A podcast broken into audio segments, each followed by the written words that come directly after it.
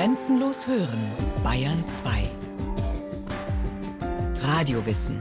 Montag bis Freitag die ganze Welt des Wissens. Kurz nach 9 Uhr und 15 Uhr.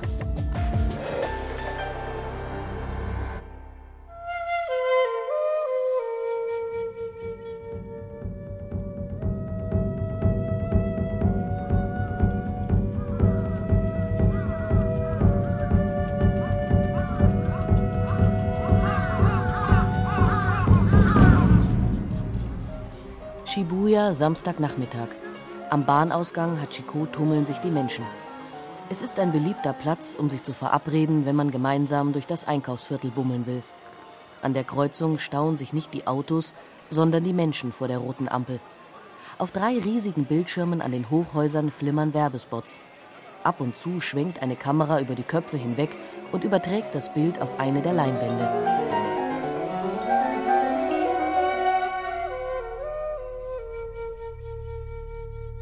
Tokio liegt in der Kanto-Ebene an der Pazifikküste Zentral-Honshus, einer der vier Hauptinseln Japans. Seit 1603, dem Beginn des Tokugawa-Shogunates, ist das ehemals unbedeutende Fischerdorf Edo das Zentrum der Politik und Verwaltung. 1868 wurde Tokio offiziell die Hauptstadt. Die 23 Stadtbezirke Tokios haben etwa 8,5 Millionen Einwohner. Im Ballungsgebiet, auf Japanisch Shutoken, leben entsprechend der Zahlen der letzten Volkszählung von 2005 34.471.652 Menschen auf 13.500 Quadratkilometer. Mittlerweile dürften es bis zu 37 Millionen sein. Laut der UNO ist Tokio damit die größte Metropolregion der Welt. Grün. Die Massen bewegen sich von allen Seiten auf die Mitte der Kreuzung zu. Aber bevor sie zusammenstoßen, gelingt es jedem Einzelnen, sich unauffällig an seinem Gegenüber vorbeizuschlängeln. Meist ohne Berührung, ohne Zusammenstoß. Nach ein paar Minuten ist die Kreuzung wieder frei und die Menschen stauen sich erneut vor der Fußgängerampel. Diese Art des Aufeinandertreffens ist typisch für die größte Metropolregion der Welt. Es gibt keine Regeln, und dennoch wissen alle, was zu tun ist, damit die 37 Millionen Menschen nicht permanent zusammenstoßen. Tokio ist eng. Die Bevölkerungsdichte beträgt 2744 Menschen pro Quadratkilometer, aber die Stadt besteht längst nicht nur aus Hochhäusern. Wer sich auf einen der zahlreichen in der Stadt verteilten Aussichtspunkte begibt, der sieht von oben auf ein Häusermeer, das sich bis zum Pazifik im Osten und bis zu den Bergketten im Westen erstreckt. Ohne Ordnung ragen die Hochhauszentren hervor: Shinjuku, Ikebukuro, Manuchi und bei guter Fernsicht Yokohama mit dem Landmark Tower, dem mit 253 Metern höchstem Gebäude Japans. Dazwischen ein oder mehr Familienhäuser, die so dicht zusammenstehen, dass von oben aus nur die Dächer zu sehen sind. 現在ではやはりその生活圏というのが東京都のみならずやはり Wenn man den Großraum Tokio Shutoken nimmt, dann gehören dazu nicht nur die 23 Kus, die 23 Stadtbezirke, die eigentlich jeweils eine eigene Stadt sind, sondern auch drei weitere Präfekturen: Kanagawa, Saitama und Chiba. Die Verantwortlichen aus den Präfekturregierungen treffen sich regelmäßig, um die Probleme gemeinsam zu lösen, die alle angehen, wie Straßenbau, Wasserversorgung oder Müll. 意見交換の場というものもございます。 Kaishi Yoshida ist in der Präfekturregierung von Tokio dafür zuständig, die Zusammenarbeit der 23 Kus zu koordinieren. Er hat sein Büro in der 23. Etage des vom japanischen Star-Architekten Kenzo Tange gebauten Hochhauses. Das in Shinjuku wegen seiner monumentalen Art und der beiden hohen Türme gut zu sehende Gebäude wird gemeinhin als Tokioter Rathaus bezeichnet. Dabei hat jedes Ku sein eigenes Rathaus, seine eigene Infrastruktur, die von der Tokioter Präfekturregierung genehmigt und kontrolliert wird. Die Aufgaben der 23 Qs sind zum Beispiel das Mülleinsammeln und das Einwohnermeldewesen. Aber wo der Müll dann entsorgt wird, das können die einzelnen Stadtteile nicht allein entscheiden. Das wird zentral von uns gesteuert, da nicht jeder Stadtteil seine eigene Müllverbrennungsanlage hat. Auch der Straßenbau liegt je nach Größe der Straße entweder in den Händen der Qs, der Präfektur oder beim Zentralstaat.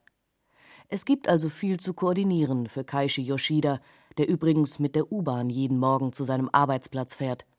Zwar gibt es zahlreiche private Autobahnen, die ihre mautpflichtigen Trassen bis in den Stadtkern von Tokio hineingebaut haben, aber da die Grundstückspreise in Tokio immer noch sehr hoch sind, kostet auch die Autobahnmaut im Großraum deutlich mehr als in anderen Präfekturen. Und wer sein Auto in Tokio parken will, auf den kommen weitere Gebühren zu. Umgerechnet 6 Euro für eine halbe Stunde kostet der Parkplatz in der Stadtmitte. Kein Wunder also, dass über 80 Prozent der Bewohner des Großraum Tokios mit der Bahn fahren. Offiziell haben die 23 Kus den Status von eigenen Städten. Tokio als Stadt gibt es streng genommen gar nicht. Aber wer kennt schon Adachi, Koto oder Suginami, wie drei der 23 Kus heißen? Die Beamten in den Rathäusern dort müssen sich um die städtische Gesundheitsversorgung, das Einsammeln des Mülls oder die Betreuung der Obdachlosen und sozial Schwachen kümmern. Das Geld dafür wird ihnen von der Zentralregierung überwiesen, wenn sie einen entsprechenden Antrag stellen, der von der Präfektur oder der Zentralregierung genehmigt werden muss. Japan ist ein zentralistischer Staat, der lediglich klar umrissene Aufgaben an die 47 Präfekturen zur Durchführung weitergibt. Innerhalb dieser Aufgaben sind die Präfekturen zwar relativ autonom, allerdings immer weisungsgebunden gegenüber der Zentralregierung und auch auf die Finanzierung durch den Zentralstaat angewiesen. Der größte Teil der Steuern wird vom Zentralstaat erhoben. Es gibt kaum lokale Steuern, so dass auch die notwendigen Mittel für die staatliche Gesundheitsversorgung oder die Finanzierung von karitativen Einrichtungen beantragt werden müssen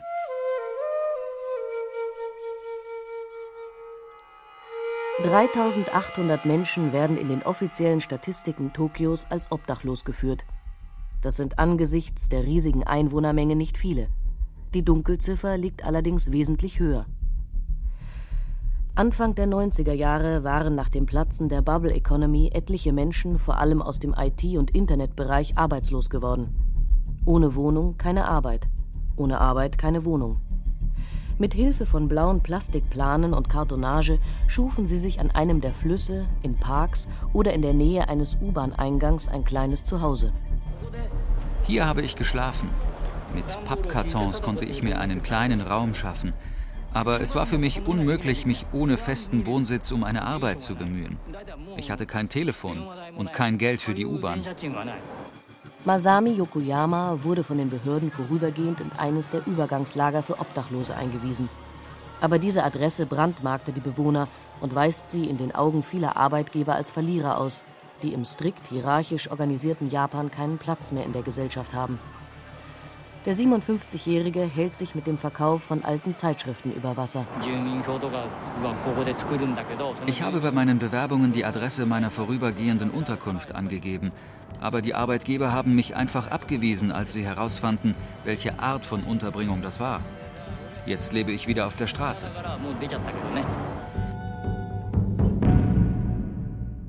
Lange Zeit gab es in Japan eine breite Mittelschicht und nur wenige Ausreißer nach oben oder unten.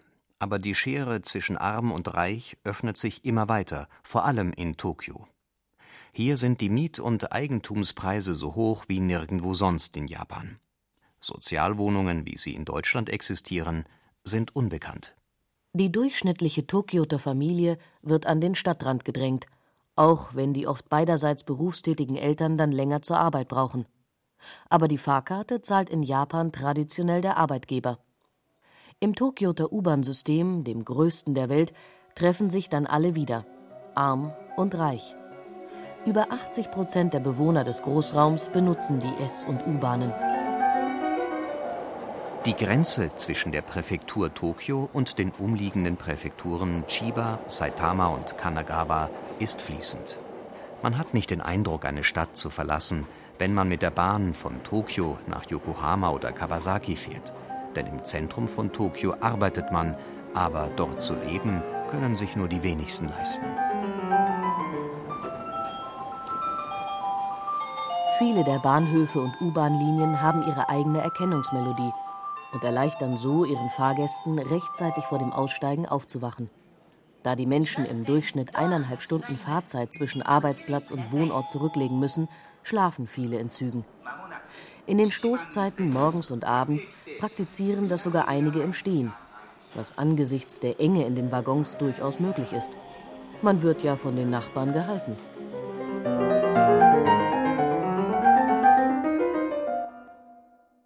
Die Züge im Großraum Tokio transportieren jährlich ca. 2,9 Milliarden Fahrgäste.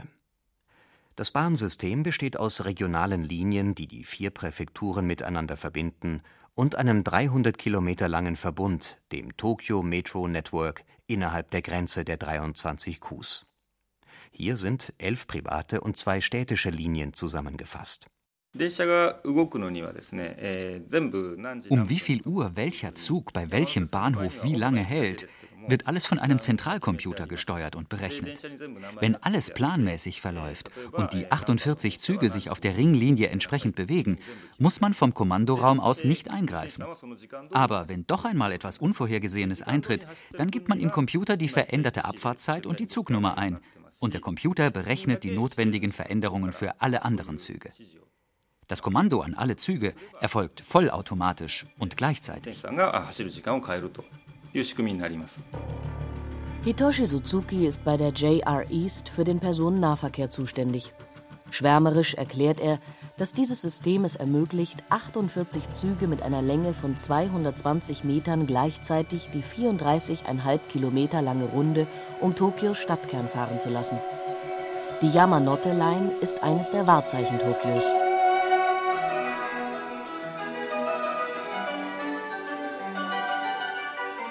Die Yamanote Line verbindet als Ringlinie alle wichtigen Bahnhöfe in Tokios Zentrum miteinander. Allein mit ihr fahren täglich 3,5 Millionen Menschen. In den Stoßzeiten morgens und abends wartet man in der Regel nicht länger als zweieinhalb Minuten auf den nächsten Zug.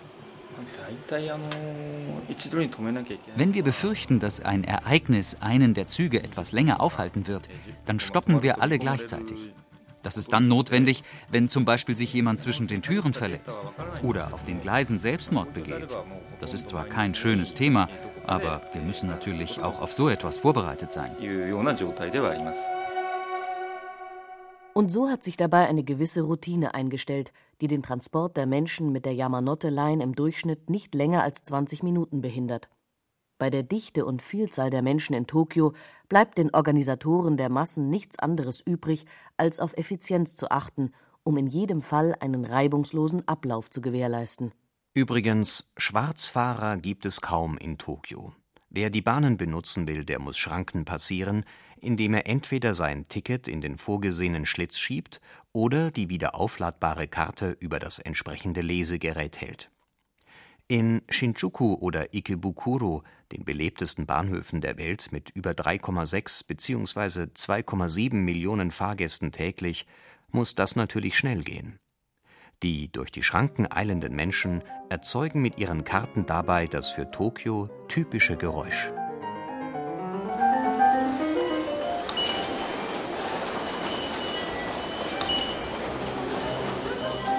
Mit der JR East geht es Richtung Narita, dem internationalen Flughafen. In dem kleinen, unscheinbaren Vorort Sakura, der natürlich noch zum Großraum Tokio gehört, liegt die Fabrik der Firma Agrigaya. Im September 2007 fertiggestellt, wirkt die Anlage sauber, aufgeräumt und geruchslos. Nichts deutet darauf hin, dass hier abgelaufene Essenspakete, sogenannte Obentos, zu Futter und Dünger verarbeitet werden. Müllverbrennungseinrichtungen oder Anlagen zum Müllsortieren haben ein ganz schlechtes Image. Ich weiß nicht, was Sie schon gesehen haben, aber so eine saubere Anlage sicher noch nicht. Sagt Hiroyuki Yaku stolz. Der Präsident von Agri-Gaia hatte fünf Jahre gegen die Widerstände der Anwohner zu kämpfen, ehe er seine Recyclingfirma fertigstellen konnte.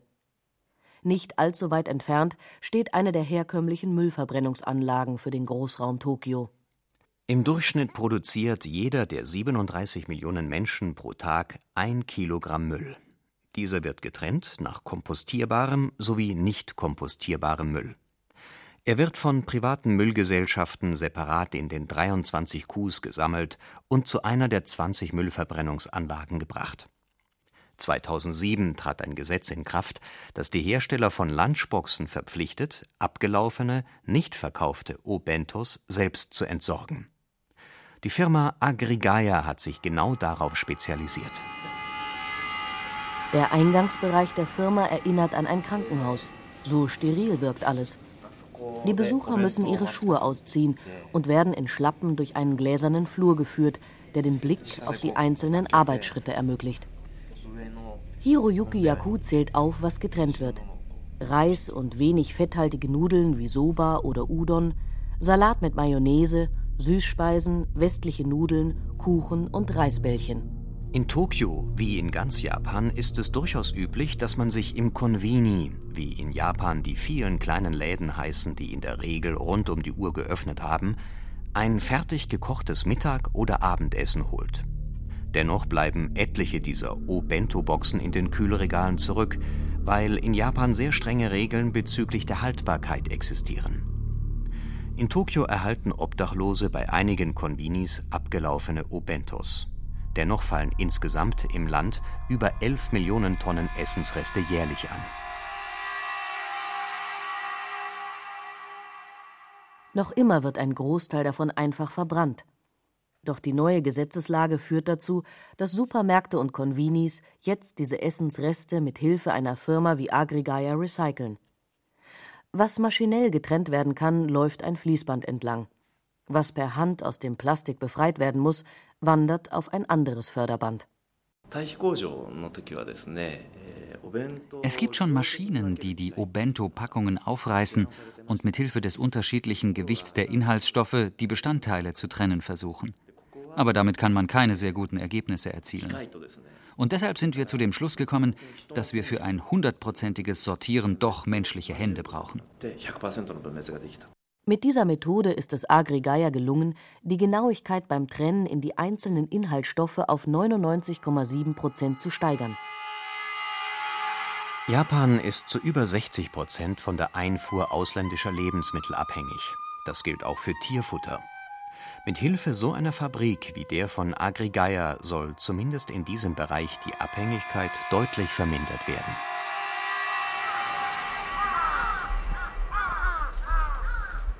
Doch auch der normale Müll ist ein Problem. Vor den Wohnhäusern in Tokio spielen sich zwei bis dreimal in der Woche drastische Szenen ab.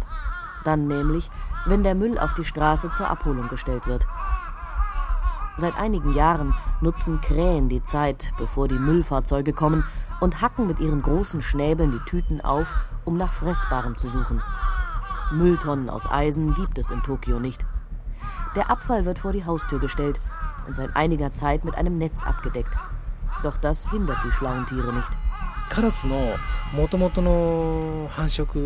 Dschungelkrähen legen normalerweise zwei bis drei Eier. In Tokio sind es vier bis fünf. Die Ursache dafür ist Müll.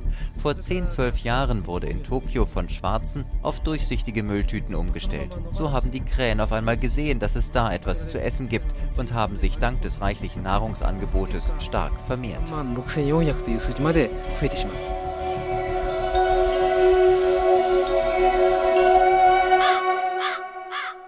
Hiromi Iwasaki ist Tokios oberster Krähenjäger. Über 500 Millionen Yen, das sind umgerechnet mehr als 3,1 Millionen Euro, hat sich die Stadt das Projekt kosten lassen. Seit 2001 ist Iwasaki hauptberuflich damit beschäftigt, die Dschungelkrähen einzufangen und zu töten oder Strategien zu entwickeln, wie Müll sicher vor ihnen verwahrt werden kann. Als Projektteam haben wir uns zuerst Maßnahmen ausgedacht, wie der Müll sicher verwahrt werden könnte. Hier auf dem Foto sehen Sie zum Beispiel ein Netz, das den ganzen Berg aus Mülltüten abdeckt. Und wir haben veranlasst, dass Mülleimer mit Deckel eingeführt wurden. Auch wird der Müll jetzt in der Nacht oder sehr früh am Morgen abgeholt. Das war die eine Methode. Und dann natürlich das Fangen der Tiere.